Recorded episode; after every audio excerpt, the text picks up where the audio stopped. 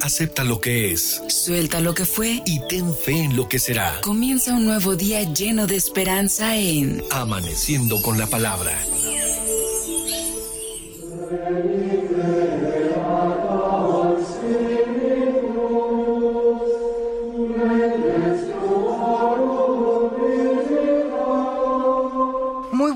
Estimados hermanos de la HR en el 1090 del cuadrante. Estamos con ustedes con mucho gusto en su programa Amaneciendo con la Palabra. Tengo el gusto de compartir ahorita en la mañana los micrófonos con Pili y Anita. Sean bienvenidas, Anita. Hola, buenos días. Ana Rojano. Muy buenos días, queridos hermanos. Los saluda su hermana en Cristo, Pilar Córdoba Sánchez. Y pues ya es domingo, es día de salir al encuentro con el Señor. El Señor que nos espera en cada Eucaristía, como siempre, ¿verdad? En cada misa encontramos dos banquetes, el banquete de la palabra, que son las palabras de sabiduría, y es Dios mismo quien nos habla, para que nosotros podamos escuchar y adquirir, pues precisamente esa sabiduría. Bienvenidos a su programa. Qué bueno, Pili, que comentas esto. Mi nombre es Mauricio Mena García y justamente ustedes allá en casa, ya preparándonos en este domingo para participar de la celebración eucarística. Y hoy tenemos un evangelio maravilloso que vamos a ir comentando, ¿no? Y, pues vamos a iniciar con lo que es la lectura de la primera, la primera lectura de nuestra liturgia. Primera lectura del libro del Génesis. En aquellos días el Señor dijo a Abraham, el clamor contra Sodoma y Gomorra es grande y su pecado es demasiado grave. Bajaré, pues, a ver si sus hechos corresponden a ese clamor, y si no, no sabré. Los hombres que estaban con Abraham se despidieron de él y se encargaminaron hacia Sodoma. Abraham se quedó ante el Señor y le preguntó, ¿será posible que tú destruyas al inocente junto con el culpable? Supongamos que hay 50 justos en la ciudad. ¿Acabarás con todos ellos y no perdonarás el lugar en atención de esos 50 justos? Lejos de ti tal cosa. Matar al inocente junto con el culpable, de manera que la suerte del justo sea como con la del malvado. Eso no puede ser. El juez de todo el mundo no hará justicia. El Señor le contestó. Si encuentro en Sodoma 50 justos, perdonaré a toda la ciudad en atención a ellos. Abraham insistió, me he atrevido a hablar a mi Señor, yo que soy polvo y ceniza. Supongamos que faltan cinco para los 50 justos. Por esos cinco que faltan, ¿destruirás toda la ciudad? Y le respondió el Señor, no la destruiré si encuentro ahí 45 justos. Abraham volvió a insistir, Quizás no se encuentren ahí más de 40. El Señor le respondió, en atención a los 40, no lo haré. Abraham siguió insistiendo, que no se enoje mi Señor si sigo hablando. Si hubiera 30, el Señor le dijo, no lo haré si hay 30. Abraham insistió otra vez, ya que me he atrevido a hablar a mi Señor, y si se encuentran solo 20, el Señor le respondió, en atención a los 20, no la destruiré. Abraham continuó, No se enoje mi señor, hablaré solo una vez más. Y si se encuentran solo diez, contestó el Señor, por esos diez no destruiré la ciudad. Palabra de Dios. Te alabamos, Señor. Bien, pues qué maravillosa lectura acabamos de escuchar. Cómo Abraham cuestiona a nuestro Dios, a Dios. ¿Cómo le dice? ¿Cómo de cierta forma intercede, digamos, para que la destrucción de Sodoma y Gomorra, que por la historia eh, bíblica, pues vemos que era una ciudad que eh, incurrió en muchísimos pecados. Entonces, obviamente ya los profetas habían anunciado en relación a la conversión y a la denuncia de las acciones, pero vean cómo Abraham está intercediendo de esta forma, ¿no? Y, cómo se atreve él a, a, decirle a Dios, Señor, pues si hubiera 50, si hubiera 35, 30, etcétera, ¿no? Entonces, obviamente, obviamente este, eh, vemos aquí este, un acto de, de, amor hacia, hacia nosotros, hacia, en este, en este caso hacia Sodoma y Gomorra, dice, en atención a esas personas justas no destruiré la ciudad. Entonces, Dios todo lo toma en cuenta. Sí, vemos aquí como si fuera, así que estamos en un mercado, ¿verdad? Donde Mateo, este, perdón, Abraham está regateando, ¿no? Y le está diciendo, Señor, pero si rebajamos el precio, además esto, este, vemos ese regateo, ¿no?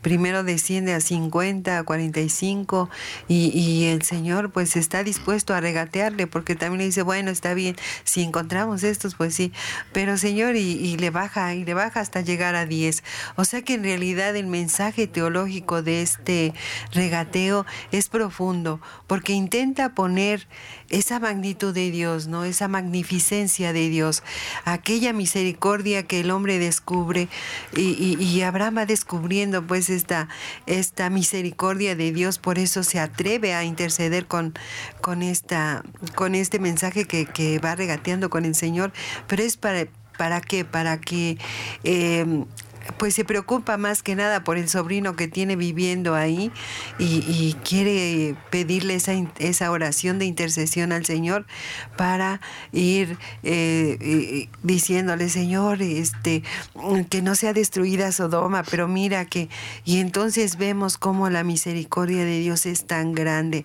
Lástima que Abraham nada más llegó a los 10, ¿verdad? Eh, a veces nos preguntamos ¿qué, qué hubiera pasado si Abraham le hubiera dicho, Señor, y si yo me quedo ahí y, y, si yo me quedo a vivir ahí, vas a destruir la ciudad por, por mí. Entonces vemos como eh, la, la, palabra de Dios, ¿verdad? Eh, Dios es misericordioso, pero también es justo, ¿no? Y vemos que al final de cuentas, pues Sodoma es precisamente destruida, ¿no? Así es, y, sobre todo pues aquí vemos el grado de intercesión de Abraham y desde luego lo que le responde Dios, ¿no? Entonces, en atención a los justos perdonaré la ciudad, en atención. Y que no se enoje mi Señor, ¿no? Eh, pero en atención a los 20 no la destruiré. Por esos 10 no destruiré la ciudad. Eh, recordemos pues también este, la parábola de de la cizaña cuando eh, sembraron cizaña en, en, el campo, ¿no? Entonces como los discípulos le dijeron, no, Señor, ¿quieres? los sirvientes le dijeron al patrón, Señor, ¿quieres que vayamos a arrancar la cizaña? No, porque al arrancarla pueden arrancar también el trigo, ¿no? Entonces, algo muy similar está eh, enseñándonos aquí en esta lectura que acabamos de escuchar y lo importante pues es que eh, nos se nos hace un llamado en primer lugar pues a, considerar pues esa bondad de Dios e, e, esa misericordia de Dios ese perdón de Dios hacia nosotros y obviamente para las personas justas muchas veces nos, nos, preguntamos, bueno, ¿y por qué pasa esto? ¿Por qué sucede aquello? ¿Dónde está Dios? ¿no? Entonces, porque pues hay muchas personas justas en los conventos haciendo oración, pidiéndole a Dios misericordia y perdón por los pecados de todos nosotros. Hay muchos sacerdotes que su liturgia de las horas nos encomiendan a Dios pidiendo perdón a Dios por los pecados que se cometen en la sociedad. Hay muchos muchos padres de familia justos que le dan muy buen ejemplo a los hijos y, y, enseñan siempre pues el perdón y la devoción y el respeto a Dios, ¿no? Entonces, hay muchos justos todavía, entonces es necesario que extendamos estas acciones en nuestras comunidades, en nuestras familias, que seamos justos a los ojos de Dios y no lo vamos a poder lograr si no nos acercamos a Dios. Entonces, para hacerlo es nuestro acercamiento a Dios que siempre lo insistimos, va a ser a través de la liturgia, a través de la palabra de Dios, a través de la oración, en la iglesia, escuchando lo que el sacerdote nos dice. Y sobre todo ese gran valor que tiene Abraham donde intercede ante Dios en favor de los suyos.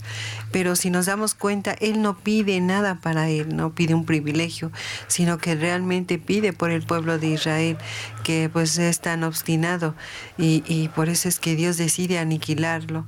Y habíamos de ver si en nuestra vida presente encontramos algún líder que haga esto, ¿verdad? Nos preguntaríamos, ¿dónde está? Porque no lo encontramos.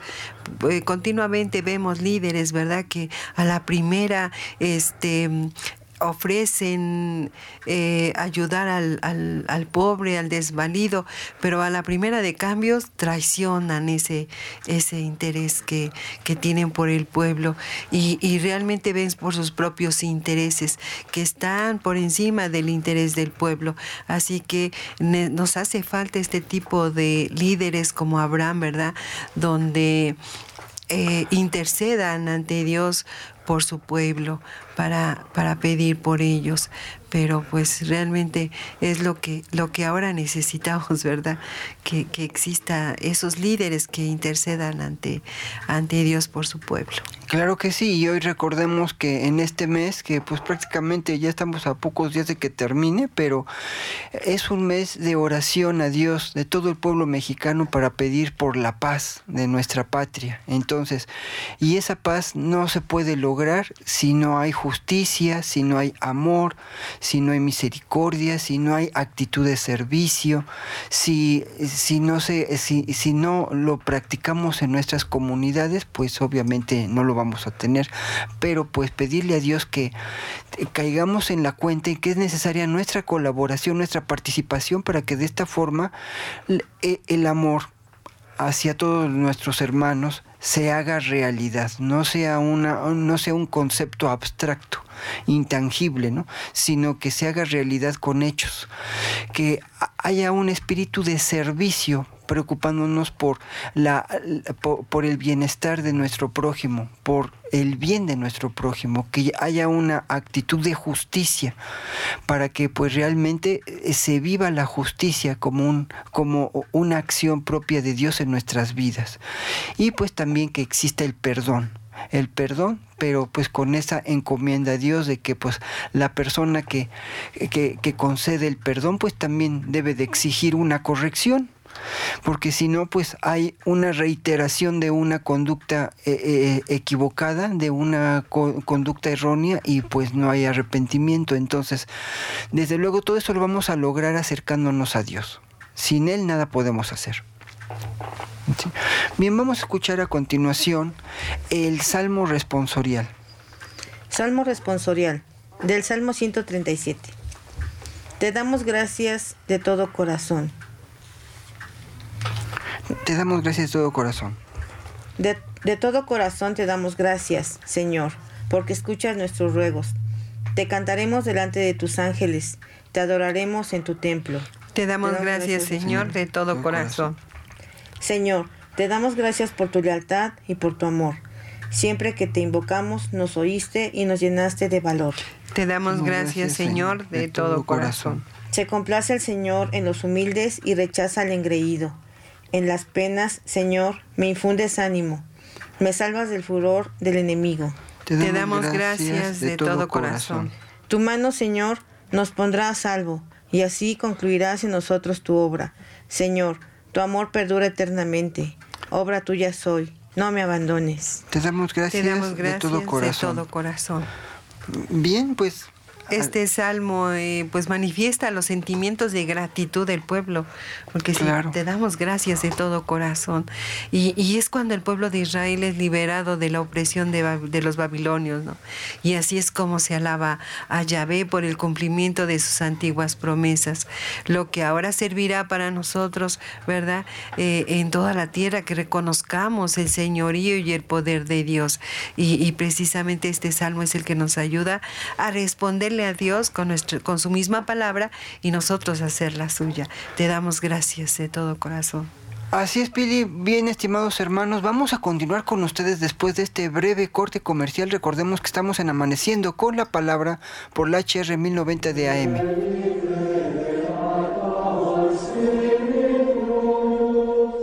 Pinta tu cielo de esperanza y fe. Estás en Amaneciendo con la palabra. Es tiempo de confiar. Comunícate con nosotros al 222-273-3301 y 02. Amaneciendo con la palabra.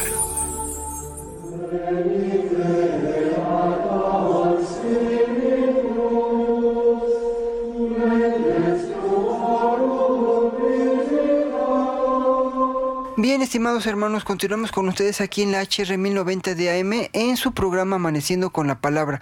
Les queremos hacer una cordial invitación para que ustedes a su vez inviten a otras personas a escuchar este programa todos los domingos en punto de las 6 de la mañana, aunque todavía no sale el sol, pero pues nos levantamos para reflexionar juntos lo que es la palabra de Dios. Acabamos de escuchar el Salmo responsorial, el Salmo 137, que es una respuesta de la comunidad a la palabra de Dios. Adelante, Sí, nos damos cuenta cómo este salmo, el salmista quiere declarar la alabanza a su Dios, quiere darle gracias a Dios por ese cumplimiento de esas promesas que Dios hace. Entonces reconocer a Dios como su único Salvador, como ese Dios único que, que, solamente en Él podemos poner nuestra esperanza. Y como dice, ¿verdad? De todo corazón te damos gracias, Señor, porque escuchaste nuestro ruego. Dios escucha nuestro ruego y a nosotros nos corresponde alabar a Dios en su templo. Acudamos a nuestra celebración eucarística para alabar a nuestro Dios, para decirle, Señor, nos complacemos en que, en que tú eres nuestro Dios, en que tú eres el que nos infundes ese ánimo y nos salvas de nuestros enemigos. Entonces, por eso hoy al Señor le decimos con este salmo, te damos gracias de todo corazón. Así es, Pili, estimados hermanos, Anita, qué bueno que están con nosotros y nos escuchan. Efectivamente, porque si vemos, si leemos, meditamos, reflexionamos este salmo responsorial, vemos las acciones concretas de Dios ante nuestros ruegos. Ante nuestros ruegos, el Señor nos escucha. Vean, hay que diferenciar mucho lo que es un rezo, una oración, un ruego, ¿no? Ese ruego viene siendo, viene siendo esa oración envuelta en un sentimiento de amor hacia Dios, eh, eh, que, que, está inmerso en la confianza de que Él nos va a escuchar y de que va a ser reiterado, ¿no? Porque un ruego, pues no nada más es ahora yo se lo ruego a Dios, se lo pido a Dios, ¿no? Es una petición muy, muy del corazón, muy del fondo del corazón, ¿no? A Dios, ¿no? Entonces, ¿cómo va a ser esa, esa acción de la persona que está haciendo esa oración, pues obviamente con esa actitud de ruego, de, de pedirle a Dios, pero Dios escucha ese ruego y está dispuesto a que lo adoremos en su templo. Recordemos que el templo de Dios, nuestras iglesias, nuestros templos, que son recintos sagrados que debemos de respetar y que debemos de acudir todos los días, principalmente en este mes en el que estamos pidiendo por la, por la paz en nuestra patria, pues que vayamos con la familia entre semana a hacer una oración. Si, si nos queda cerca del trabajo eh, un templo, pues pasemos y saludemos al Señor rápido, un momento, pero que entremos al templo, ¿no? Si estamos ya dispuestos a alguna hora determinada cuando oímos eh, las campanas de la iglesia que nos invitan a asistir a la celebración eucarística, pues vayamos también entre semana, ¿no? Entonces, acudamos al templo para adorar al Señor. Y esa adoración pues también pues va a ser porque estamos reconociendo su lealtad y su amor esas son las actitudes propias de Dios. Él siempre es leal y Él siempre nos ama. Siempre que te invocamos, nos oíste y nos llenaste de valor. Vean, entonces la oración trae consigo a nosotros estos beneficios, ¿no? Y hace una declaración aquí el, el, salmista, se complace el Señor en los humildes y rechaza al engreído. Entonces obviamente si queremos que el Señor nos escuche, que escuche nuestra oración, debemos de tener esa actitud de humildad. Que la humildad no es eh, creernos, denigrarnos o creernos pequeños, ¿no? La humildad es reconocer la grandeza de Dios y la inferioridad de nosotros y saber de que nosotros no podemos hacer nada sin Dios y por eso nos acercamos a Él, ¿no? Con esa actitud de respeto, de humildad, ¿no? En las penas, Señor, me infundes ánimo tu mano, Señor, nos pondrá salvo. Eh, Señor, tu amor perdura eternamente, obra tuya soy, no me abandones. Desde luego la acción propia, reconocimiento de la acción creadora de Dios. Dios nos ha hecho, Dios nos creó y sin Él nada podemos hacer. Entonces, cuando escuchemos este salmo responsorial, cuando lo cantemos eh, o, veamos, o, de una forma estemos respondiendo al rato en el templo, pues hagámoslo de todo corazón y siempre démosle gracias a Dios de todo corazón. No solamente gracias Señor, sino de todo corazón. Sí. Bien, vamos a escuchar a continuación la segunda lectura. Por favor, Anita. Segunda lectura de la carta del apóstol San Pablo a los colosenses. Hermanos, por el bautismo fueron ustedes sepultados con Cristo y también resucitaron con Él, mediante la fe en el poder de Dios, que lo resucitó de entre los muertos. Ustedes estaban muertos por sus pecados y no pertenecían al pueblo de la alianza, pero Él les dio una vida nueva con Cristo perdonándoles todos los pecados. Él anuló el documento que nos era contrario, cuyas cláusulas nos condenaban, y lo eliminó clavándolo en la cruz de Cristo. Palabra de Dios. Te alabamos, Señor. Esta segunda lectura eh, nos invita a que consideremos la raíz de nuestra fe. Somos perdonados y justificados, no por nuestros méritos, sino en virtud del sacrificio de nuestro Señor Jesucristo y por su resurrección. Luego nos, nos preguntan, eh, ¿cómo iniciamos nosotros a, a, ser cristianos? Pues por medio del bautismo, ¿verdad? El bautismo es el punto de inicio de toda nuestra vida cristiana. Es el momento en que nos injertamos en Cristo, en su muerte y en su resurrección. O sea que la muerte en la cruz de nuestro Señor y su sepultura han, han cancelado ya eh, nuestra muerte espiritual, eh, destruyendo el registro de esas deudas que teníamos, ¿verdad? Así que toda la humanidad estamos invitados a vivir esa vida eterna. Cristo ya anuló ese documento eh, por medio de su sangre en la cruz, en el Calvario. Queridos hermanos, estamos pues invitados a reconocer que, sin Cristo nuestra salvación eterna pues no, no la podemos llevar a cabo. Necesitamos, así como dice el Salmo, ¿verdad? Reconocer a nuestro Padre Dios, reconocerlo para que nosotros podamos vivir esa, ese ser cristianos, esa vida que Dios nos invita a vivir día con día. Y ahora domingo que nos quiere hablar a nuestro corazón, pues es que, que vivamos esa, esa vida que, que nos va a llevar un día a esa vida eterna. Claro, claro, Pili, porque en primer lugar, pues vamos a reconocer que, pues como tú lo mencionas, pues que el bautismo, el sacramento de iniciación por excelencia en el cual, pues se nos, se nos permite ser hijos de Dios, se nos perdonan los pecados, ¿no?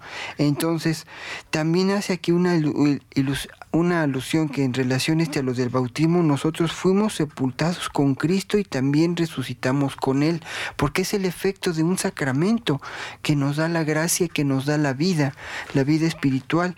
Entonces, recordemos que el tesoro tan importante que nosotros obtenemos en el sacramento del bautismo precisamente es la fe y en el poder de Dios, ¿no? Entonces, si tenemos esa fe, obviamente pues tenemos que dar testimonio de esa fe en la que creemos, ser coherentes con lo que sabemos, con lo que profesamos, de la forma en que estamos viviendo. Y también nos menciona en relación que nosotros por nuestros pecados estábamos muertos, ¿no? Y no pertenecían al pueblo de la alianza que recuerden la alianza para el pueblo hebreo, recordemos que desde Abraham, ustedes serán mi Dios, ustedes serán mi pueblo, yo seré vuestro Dios, ¿no? Entonces es una alianza en la cual Dios está arriba, nosotros somos el pueblo de Dios. Y, y les dio una vida nueva con Cristo. Vean, con Cristo, no, no nada más así solitos, ¿no? Sino con Cristo, con la unión de Cristo, perdonándonos todos los pecados, ¿no? Entonces todos los pecados han sido perdonados por Cristo. Entonces eso, ¿qué es lo que pasa? Bueno, uno dice, se, confiesa, uno va al sacramento de la reconciliación, se nos, perdonan, se nos perdonan los pecados y ahora qué? Pues en primer lugar, desde luego nos alejamos del mal, nos alejamos del pecado y reconocemos la acción de la gracia de Dios en nuestras vidas y desde luego pues precisamente el alejarnos y perdonarnos de los pecados es precisamente para darnos la gracia, una gracia santificante que nos va a hacer que estemos cerca de Él que vivamos nuestra fe en gracia, alejado del pecado. Y el último párrafo, eh, aquí lo menciona pues bien, bien este San Pablo en relación a esto, a los colosenses, pues un aspecto muy legal, muy técnico, muy de abogados, ¿no? Él, él anuló el documento que nos era contrario, cuyas cláusulas nos condenaban y lo eliminó clavándolo en la cruz de Cristo. Entonces obviamente haciendo esa alusión, eh, eh, eh, todo se quedó en la cruz de nuestro Señor Jesucristo y a la cual nosotros, cuando veamos un crucifijo, veamos que ahí está el amor de Dios hacia nosotros. Mediante la cruz, Cristo Jesús borró los pecados, con su muerte borró los pecados. Entonces por eso, siempre, como dice el Salmo, hay que darle gracias a Dios de todo corazón y esa es la, principal razón de darle gracias a Dios de todo corazón porque nos ha perdonado los pecados. Entonces, eh, reflexionemos esto. Eh, al rato en la celebración eucarística, pues para que nosotros seamos conscientes de todo esto y vayamos bien preparados. Vamos a escuchar a continuación la aclamación antes del Evangelio. Aleluya, aleluya. Aleluya, aleluya. Hemos recibido un espíritu de hijos que nos hace exclamar, Padre. Aleluya, aleluya. Aleluya, aleluya. Bien, pues con esta aclamación que está tomada de Romanos 8, eh, versículo 15, pues desde luego, eh, eh, en primer lugar, pues se hace esa mención de cómo hemos recibido un espíritu de hijos, vean, que nos hace exclamar Padre. Entonces, al recibir, eh, al recibir eh, ese espíritu, pues desde luego nos hace exclamar, exclamar Padre. Y el Padre es eh, precisamente pues con la conciencia de que somos los hijos de Dios y por lo tanto pues lo reconocemos Él como Padre y Señor. Y vemos que esta aclamación tiene un tono de confesión de fe hemos recibido un espíritu de hijos. Así que hoy, queridos hermanos, la iglesia aclama a su Señor resucitado y confiesa que hemos recibido su espíritu, que por él por este Espíritu, Cristo habita en nuestro corazón como principio de resurrección, porque sustituye el principio malo de la carne, ¿verdad? Aquello que, que la carne es, este, es malo a los ojos de Dios. Así es como ahora vemos que por la resurrección de Cristo, pues eh, ahora ya, ya no está. Así que ahora nos dirigimos a Dios como un hijo a su Padre, como Cristo oró a Él en Getsemaní llamándolo Padre, así a nosotros ahora el Espíritu de Cristo resucitado nos da a conocer lo que ha oído al Padre y ahora expresa el gran amor que nos tiene como a sus hijos. Al darnos la prueba de ello es la muerte de su Hijo Jesucristo, quien vive hoy resucitado en medio de su iglesia. Así es, qué bueno que lo comentas, Pili. Pues bien, estimados hermanos, qué bueno que están con nosotros aquí reflexionando la palabra de Dios en la HR 1090 de AM en su programa Amaneciendo con la Palabra. Quédense con nosotros después de este breve corte comercial. Continuamos con ustedes.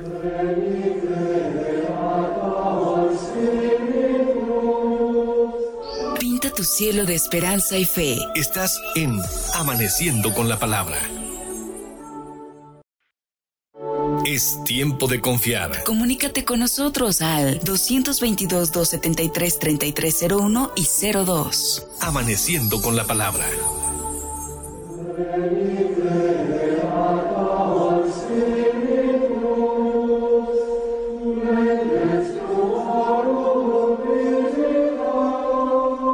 Hermanos, continuamos con ustedes aquí en Amaneciendo con la Palabra. También queremos invitarlos para que nos sigan a través de las redes sociales y de la página web de internet www.lahr.mx,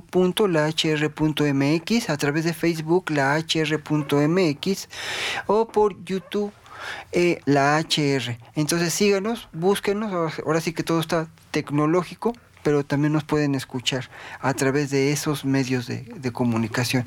Bien, continuamos. Sí, estábamos hablando ya de la aclamación antes del Evangelio, como eh, nos dice, ¿verdad? Esta carta a los romanos, donde dice, hemos recibido un espíritu de hijos que nos hace aclamar Padre. Este versículo pues nos habla del Espíritu Santo, testificando a nuestro espíritu que somos hijos de Dios. Esta es una gran seguridad de que hemos sido adoptados en la familia de Dios y así podemos tener esa fe en nuestro Padre Dios y llamarle ahora Padre.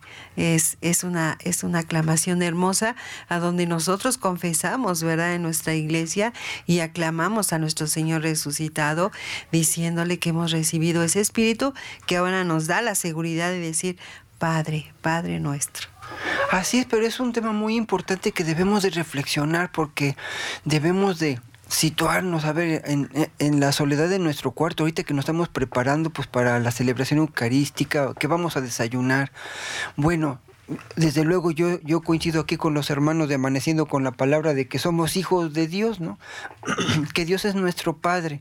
Pero ¿de qué forma yo voy a dar testimonio de que Dios es mi Padre? ¿Qué acciones concretas yo voy a hacer tanto en la celebración eucarística ahorita que participe, tanto en mi familia, en mi comunidad, en mi trabajo? Nosotros debemos de ser concretos, no imaginarios, no, no nada más ¿no? Sino que debemos de ser concretos y por eso cada uno de nosotros, con nuestra inteligencia y con la gracia y ayuda de Dios, tenemos que ver de qué forma tan concreta vamos a aplicar todo esto que sabemos, toda esta riqueza que la Santa Iglesia Católica nos prepara, nos dice cómo hacerle. Entonces, nosotros debemos de ver cómo voy a poner en práctica todo esto y decirle a Dios, levantar los ojos al cielo y decirle a Dios, Dios Padre, ayúdame, Dios Padre, ilumíname, Dios Padre, protégeme, ¿no?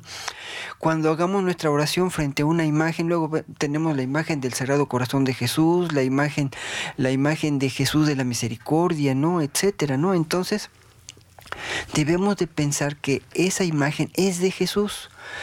Muchas veces se nos olvida la imagen del Padre, el Padre, que Él es el creador, el que hizo el plan de la salvación, el que lo realizó fue nuestro Señor Jesucristo por amor, pero también pensemos en Dios Padre Creador del cielo y de la tierra, como lo profesamos también en la celebración eucarística, en el credo que, que, eh, después de la homilía todos proclamamos, ¿no? Entonces, pensar, ¿quién es Dios Padre? Me creó, creó el cielo, la tierra, todo lo que vemos, todo lo que existe fue el que lo creó. Entonces, también dirijámonos a Él y démosle gracias a Él de todo corazón. Y también, pues, en la figura de nuestro Señor Jesucristo, pues también veamos de que Él fue el que nos redimió en la cruz, que dio su vida por nosotros. Entonces, también démosle gracias a Él. Y el Espíritu Santo que nos santifica, que es el el amor del Padre y del Hijo, ¿no? Y que nos santifica, que nos protege, que intercede por nosotros. Es el paráclito, el que intercede por nosotros. Entonces, veamos todo lo que es Dios, uno y trino, y también este, comprendamos que nosotros debemos de dar testimonio en nuestra vida. Bien, vamos a escuchar este, a continuación el Santo Evangelio de San Lucas. Un día Jesús estaba orando y cuando terminó uno de sus discípulos le dijo, Señor, enséñanos a orar como Juan enseñó a sus discípulos. Entonces Jesús les dijo, cuando oren digan, Padre, santificado sea tu nombre, venga tu reino. Danos hoy nuestro pan de cada día y perdona nuestras ofensas, puesto que también nosotros perdonamos a todo aquel que nos ofende y no nos dejes caer en tentación. También les dijo, supongan que alguno de ustedes tiene un amigo que viene a medianoche a decirle, préstame por favor tres panes, pues un amigo mío ha venido de viaje y no tengo nada que ofrecerle. Pero él le responde desde dentro, no me molestes, no puedo levantarte a dártelos, porque porque la puerta está ya cerrada y mis hijos y yo estamos acostados. Si el otro sigue tocando, yo les aseguro que aunque no se levante a dárselos por ser su amigo, sin embargo, por su molesta insistencia, sí se levantará y le dará cuanto necesite. Así también les digo a ustedes, pidan y se les dará, busquen y encontrarán, toquen y se les abrirá, porque quien pide recibe, quien busca encuentra, y al que toca se le abre. ¿Habrá entre ustedes algún padre que cuando su hijo le pida pescado le dé una víbora? ¿O cuando le pida huevo le dé un alacrán? Pues si ustedes, que son malos, saben dar cosas buenas a sus hijos, ¿cuánto más el Padre Celestial dará el Espíritu Santo a quienes se lo pidan? Palabra del Señor. Gloria, a ti, Señor, Jesús. Aquí vemos este Santo Evangelio como un día Jesús nos dice estaba orando. Muy seguido en los evangelios, sobre todo en el de San Lucas, se dice que Jesús se, se, retiraba a lugares solitarios para orar y sobre todo lo hacía en horas de la noche. Era una experiencia única para los discípulos, ¿verdad? Eh, estar con Él viendo cómo está concentrado haciendo su oración. Entonces, para empezar en el Evangelio, los discípulos vemos cómo contemplan a Jesús y no lo quieren interrumpir. Él está orando. Y cuando termina de orar es cuando se acerca y le dice, Maestro, enséñanos a orar. Y cuando Jesús pronuncia la oración del Padre nuestro y podemos subrayar esto, esto, esto tan importante en que Jesús les está dando, no es un rezo, ¿verdad? No es algo que es un salmo o que se lo tienen que aprender de memoria. Lo que Jesús está enseñando en la oración del Padre Nuestro más bien pareciera como si fuera un método de oración, ¿verdad? Pudiéramos decir que da em, una forma de orar, eh, decirle en nuestra oración, Padre Nuestro, y así que envuelve todo un estilo de vida, porque no son solamente palabras, sino que implica un estilo de vida. La confianza de llamar a Dios Padre, la familiaridad de llamarlo Padre nuestro, es algo más cercano y, sobre todo eh, cuando dice Padre nuestro es esa cercanía con los hermanos. Así que de este modo nosotros le podemos decir al Señor, Padre nuestro, es algo extraordinario, ¿verdad? Así es, así es, Pili, estimados hermanos, Anita, porque principalmente, pues, e, en esta parte del Evangelio en San Lucas, desde luego, nuestro Señor Jesucristo da testimonio de la oración, no nos manda hacer algo que Él no lo haya puesto antes, por ejemplo. Entonces, Cristo Jesús oraba, sí, el Hijo de Dios le oraba al Padre. Entonces, si Jesús lo hizo, pues, ¿por qué no lo vamos a hacer nosotros? ¿Por qué, ¿Por qué no nada más nos vamos a conformar nada más en la mañana con levantarnos y hacer una oración breve y después para nada decirle a Dios nada hasta en la noche y luego ni nos acordamos, ¿no? Entonces la oración tiene que ser permanente cada rato que nos vayamos acordando, eh, pidiéndole a Dios, alabándole, dándole gracias de todo corazón, como dice el Salmo, ¿no? Entonces, eso es el testimonio de Jesús y desde luego pues la intervención de un discípulo que quiso viendo a Jesús, vean, eh, yo me imagino, ¿no? Pues ahora sí que lo que yo pienso, lo que yo me imagino, pues cuando uno ve una persona que con toda devoción está hincado, con todo fervor está haciendo una oración, se antoja también hincarnos atrás de él, junto de él, y rezar con esa devoción. Yo me imagino que Jesús eh, eh, al darles ejemplo a sus discípulos, con esa devoción, con ese fervor hacia su Padre, con e, ese espíritu filial y confianza hacia su Padre, como le decía en la oración, pues por eso los discípulos quisieron también hacer esa oración, porque recordemos que Juan, pues, Juan Bautista, su primo, también hacía oración, ¿no? Y también le enseñó a sus discípulos. Entonces, desde luego, demos testimonio también de la oración, que sea nuestra oración fervorosa, devota, atenta, ¿no? Entonces, a nuestro Señor y que sea constante. Sí, y otra palabra que, que les está diciendo ahora, cuando oren, digan, Jesús es cuando nos dice, ¿verdad? Oren, digan. Eh, eh, Jesús aquí está enseñando a los discípulos no solo las palabras del Padre nuestro, sino la fe en un Dios.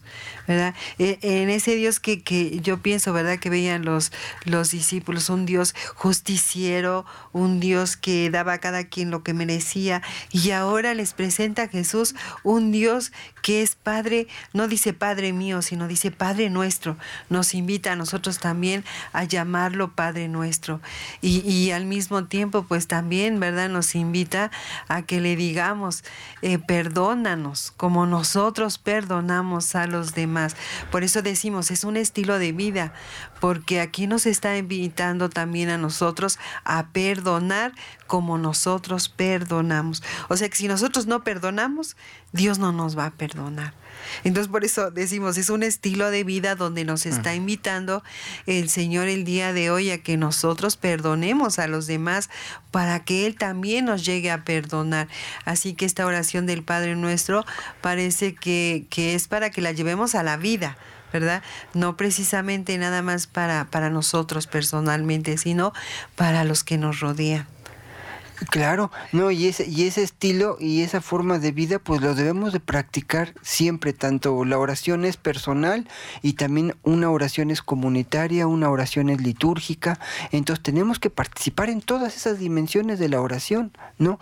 Porque obviamente sí se requiere de una oración de reflexión personal, por ejemplo, pues yo ah, eh, la semana pasada escuché una entrevista que le hicieron unas reporteras a su santidad el Papa Francisco, ¿no? Cómo él hace su oración personal, eh, reflexionando, reflexionando sobre un examen de conciencia. Bueno, el Santo Padre, un examen de conciencia, pues sí. Entonces ahí se explicaba, ¿no? Y decía, no solamente, decía su santidad, no solamente porque uno piensa de que nada más se desea por el pecado, sino por por dejar de aprovechar los momentos de gracia, de, santificación que Dios nos da en el día, por omitir cosas buenas que uno pudiera hacer, ¿no? Entonces no solamente es por un pecado, sino también es por una omisión. No, eh, no solamente eh, eh, es por desaprovechar la gracia que Dios nos da y que hoy domingo de una forma tan especial en la liturgia, pues lo vamos a recibir. Y como la manera en que nosotros vivamos es como se va a poner de manifiesta nuestra oración. Así que en estas líneas que, nuestro Señor Jesús nos presenta el día de hoy, está llena de enseñanza y está llena de sabiduría, porque nos invita a orar. Así es, pues esa invitación que no se nos olvide. Vamos a continuar con ustedes, estimados hermanos, aquí en la HR 1090 de AM en su programa Amaneciendo con la Palabra después de este breve corte comercial.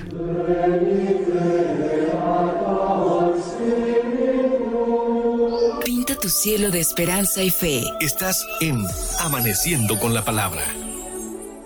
Es tiempo de confiar. Comunícate con nosotros al 222-273-3301 y 02. Amaneciendo con la Palabra.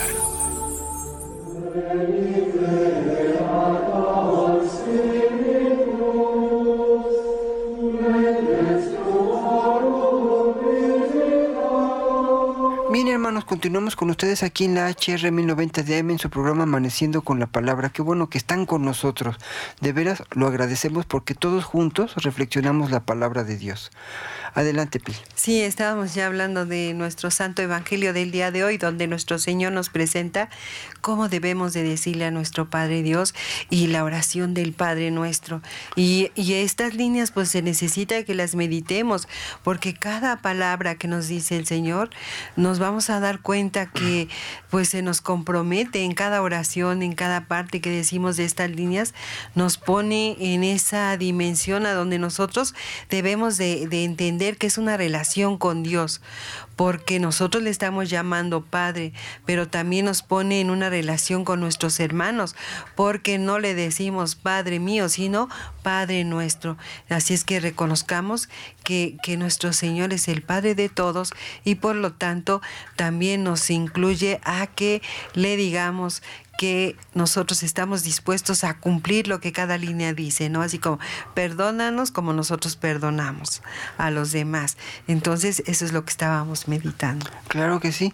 Sí, pues podríamos decir que pues todo este evangelio lo tenemos muy importante por razón de, de lo que nos enseña nuestro Señor Jesucristo. Y fíjense, hermanos, que pues la oración del Padre nuestro, siendo la, la oración que aprendimos desde que éramos niños, eh, ya la vemos tan ya la vemos tan común y luego pues la rezamos eh, eh, sin, sin reflexionar lo que estamos diciendo por el grado de costumbre que tenemos no pero si nosotros viviéramos esta oración si la rezáramos despacio reflexionando cada una de las peticiones que hay en ella pues desde luego pues ya no sería necesario tanto hacer una oración por la paz porque viviríamos en la paz, porque hay reconocimiento a Dios, hay reconocimiento a Dios como Pili lo menciona hace un momento, como, como Padre, ¿no? Como Padre, entonces un Padre común.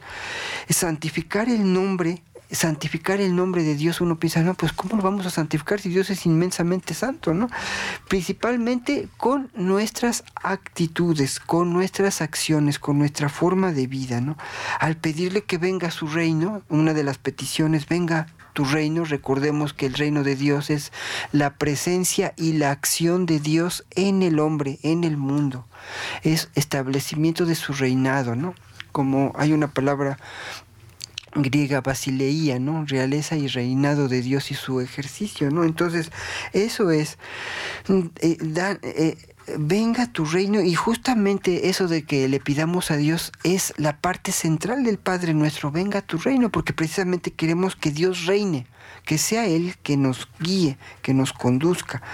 Y ya después pues vienen las peticiones que hacemos hacia nosotros. Las tres primeras son dirigidas a Dios exclusivamente y las demás son dirigidas hacia nosotros. ¿no? Danos hoy nuestro pan de cada día.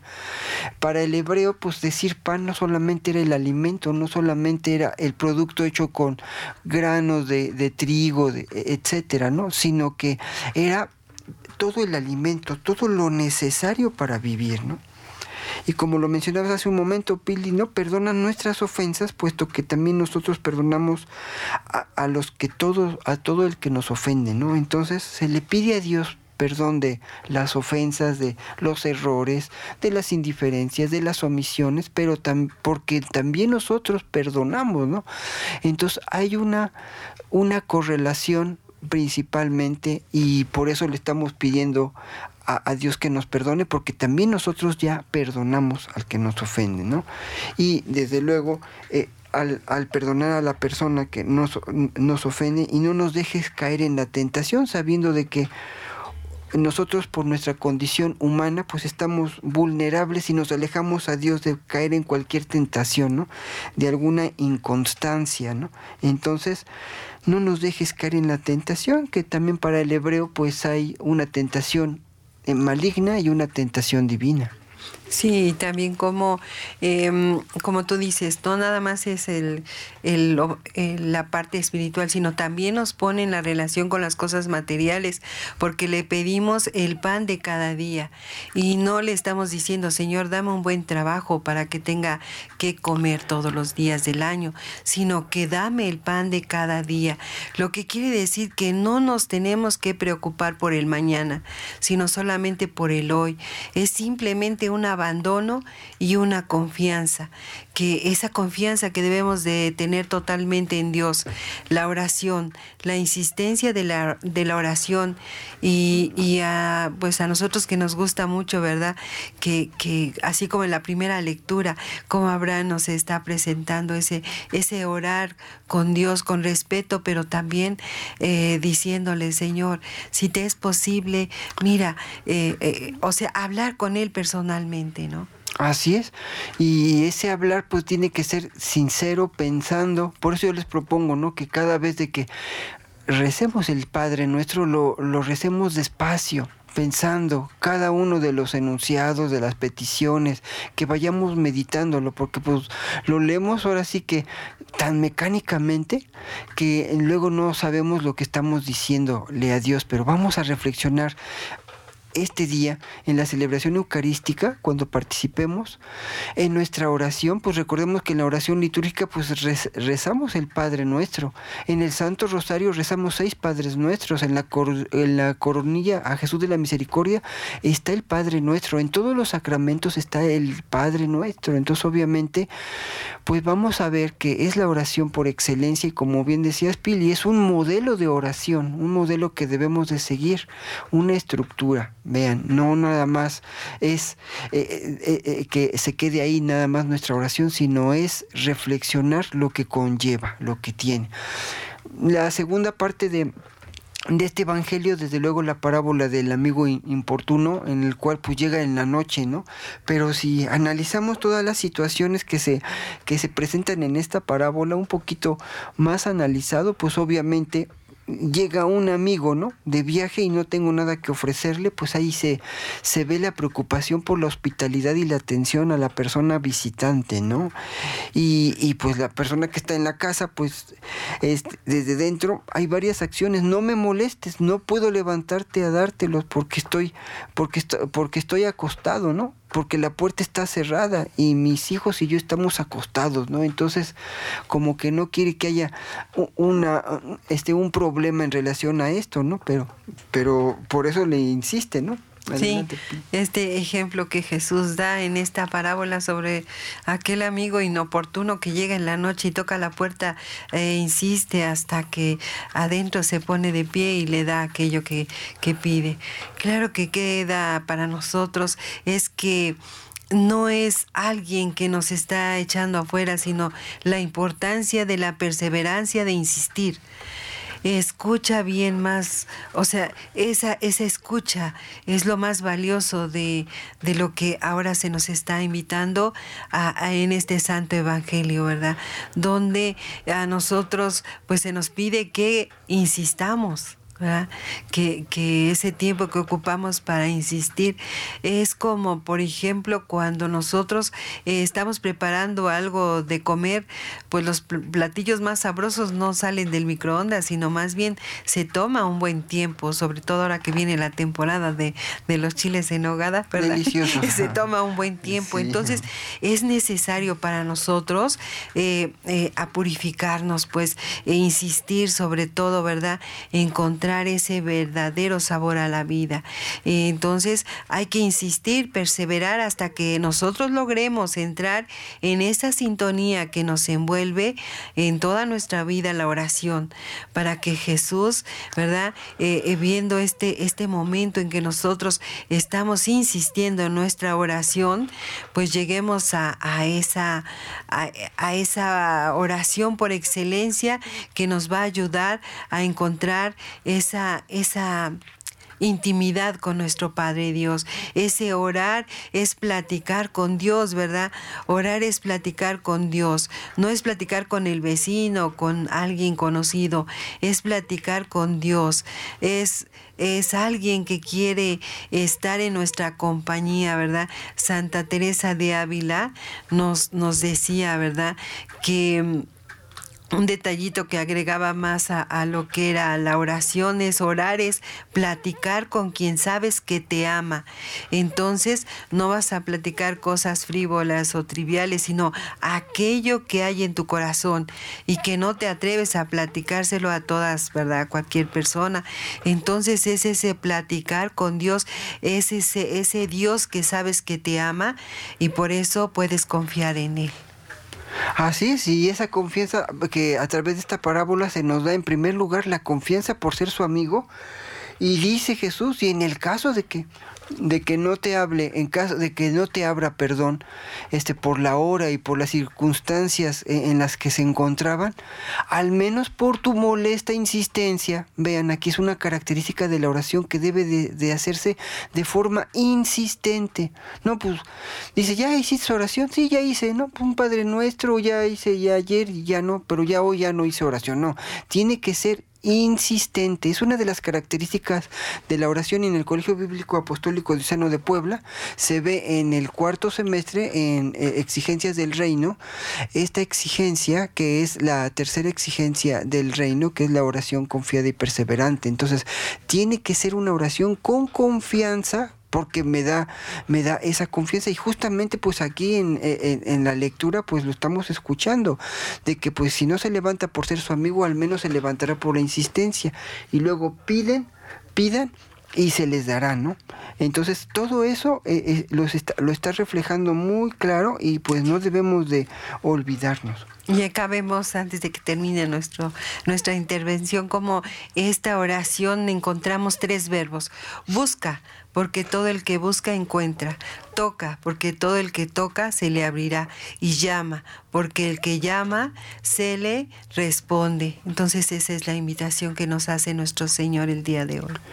Claro que sí, entonces con, con esa seguridad, porque pues no lo, di, no, no lo decimos nosotros, ¿no? Sino lo dice Cristo mismo. Entonces hay que buscar para encontrar, como bien menciona Pili, ¿no? Entonces, y, y, hay, que, y hay que ver este, desde luego que que si, que si se nos va a dar, si vamos a buscar y encontrar y toquen y se les abrirá, porque recuerden que las puertas estaban cerradas en la parábola, ¿no? Que, que, que, que está un poco más antes, ¿no? Entonces, esa es la acción que tenemos que, tomar, ¿no? Y desde luego, y si ustedes les saben dar cosas buenas a sus hijos, siendo malos, ¿cuánto más el Padre Celestial dará el Espíritu Santo a los que se lo pidan, ¿no? Y el Espíritu Santo como el autor de los siete dones, sabiduría, inteligencia, consejo, fortaleza, ciencia, piedad y temor de Dios, si Él es el autor de todo esto, pues qué mayor alegría tener esto. Entonces hay que pedirle a Dios. Pues bien, estimados hermanos, qué bueno que nos escucharon aquí en su programa Amaneciendo con la Palabra. Recordemos que estamos en un mes de oración por la paz en nuestra patria en nuestro ama, amado país. Entonces vamos a escuchar la oración de la paz que se ha propuesto. Bien, sí. Señor Jesús, tú eres nuestra paz. Mira, nuestra, patria dañada por la violencia y dispersa por el miedo y la inseguridad. Consuela el dolor de quienes sufren, da acierto a las decisiones de quienes nos gobiernan, toca el corazón de quienes olvidan que somos hermanos y provocan sufrimiento y muerte. Dales el don de la conversión, protege a las familias, a nuestros niños, adolescentes y jóvenes, a nuestros nuestros pueblos y comunidades, que como discípulos misioneros tuyos, ciudadanos responsables, sepamos ser promotores de justicia y de paz, para que en ti nuestro pueblo tenga vida digna. Santa María de Guadalupe, Reina de la Paz, guarda nuestra patria y aumenta nuestra fe. Amén. Pues muchas gracias. Amaneciendo con la palabra, nos vemos de aquí ocho días.